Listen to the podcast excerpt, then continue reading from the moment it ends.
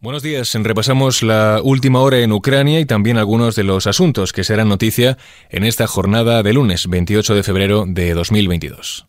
XFM Noticias con Jorge Quiroga. 352 civiles muertos y casi 1.700 heridos desde el inicio de la invasión rusa. Este es el balance provisional que ha emitido el Ministerio del Interior ucraniano, que indica además que entre los fallecidos hay 14 menores de edad y son 116 los menores heridos debido a las acciones bélicas en el país.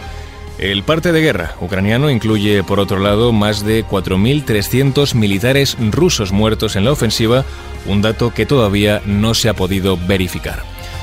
Las negociaciones entre Rusia y Ucrania en la frontera ucraniano-bielorrusa comenzarán este lunes a primera hora, según fuentes de ambos países. El portavoz del presidente ucraniano, Sergei Nikiforov, ha dicho que debido a complejas medidas logísticas y también para garantizar la seguridad de la delegación ucraniana, tardará unas horas en llegar al lugar del encuentro. Rusia, por su parte, ha intensificado su ataque en las últimas horas, lo que ha permitido que entren en Yarkov. Las tropas rusas han invadido la segunda mayor ciudad de Ucrania, donde se han producido combates y también la voladura de un gasoducto que ha provocado una enorme explosión. Las autoridades ucranianas aseguran que han logrado repeler el ataque y mantienen también el control de la ciudad ubicada en el noreste del país. Mientras, la capital, Kiev, resiste al asedio y ha aguantado otra jornada más a pesar de que el presidente ruso Vladimir Putin haya ordenado intensificar la ofensiva sobre Ucrania y ha puesto en alerta a sus fuerzas de disuasión nuclear. Desde Barcelona, en el marco de la cena de inauguración del Mobile World Congress que comienza este lunes, el rey Felipe VI ha enviado un mensaje condenando la situación en Ucrania. Estamos entristecidos, pero también indignados. Una inaceptable agresión en la soberanía de una nación independiente, miembro de Naciones Unidas y amigo de la Unión Europea y de España. Felipe VI ha insistido en que España, a través de su gobierno y el de la Unión, está comprometida a ayudar a la población ucraniana y que este ataque se considera también una amenaza sobre Europa y el orden mundial. Por su parte, el presidente del gobierno, Pedro Sánchez, ha calificado de sátrapa al líder ruso Vladimir Putin y ha vuelto a insistir en que las sanciones a Rusia se mantendrán hasta que sus tropas abandonen Ucrania. Quien está amenazando ahora mismo la seguridad de Europa y el orden internacional es nada más y nada menos que un miembro permanente del Consejo de Seguridad de Naciones Unidas. Y quiero en esto ser claro. Estas sanciones durarán hasta que Putin no regrese a las fronteras de la Federación Rusa y abandone por consiguiente Ucrania, toda Ucrania. Además, Pedro Sánchez ha vuelto a pedir una reflexión sobre la autonomía energética de Europa para que diversifique sus fuentes de energía y apueste por las renovables.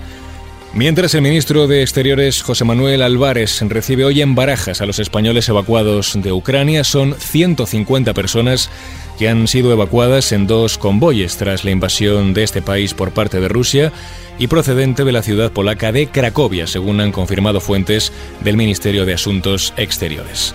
Todo esto en una jornada en la que volverá a reunirse el comité del gobierno que analiza y hace seguimiento de la situación provocada por los ataques de Rusia a Ucrania. El ministro de Presidencia, Félix Bolaños, será quien lidere este encuentro previsto para las 10 de la mañana. Al margen del conflicto, la luz despide febrero marcando su precio más alto de 2022. Hoy llegará a los 277,78 euros el megavatio hora, lo que supone una subida de más del 8% respecto al valor fijado para este domingo. El precio máximo se registrará entre las 8 de la tarde y las 9 de la noche, cuando será de 346 euros el megavatio hora, mientras que el mínimo fijado en 218,97 será entre las 3 y las 4 de la tarde. Y finalizamos este repaso informativo recordando la figura de Brian Jones.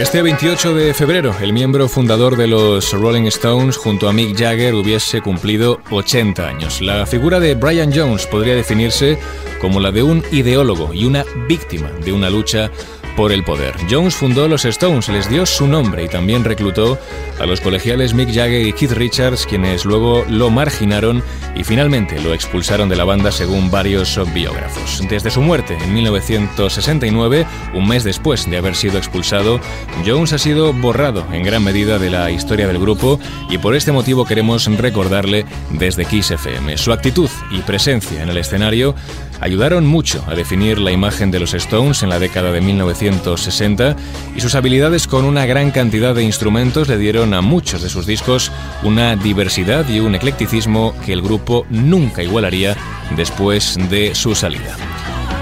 Así con el recuerdo a Brian Jones lo dejamos, la información vuelve como siempre, puntual y en directo en los boletines de Kiss FM.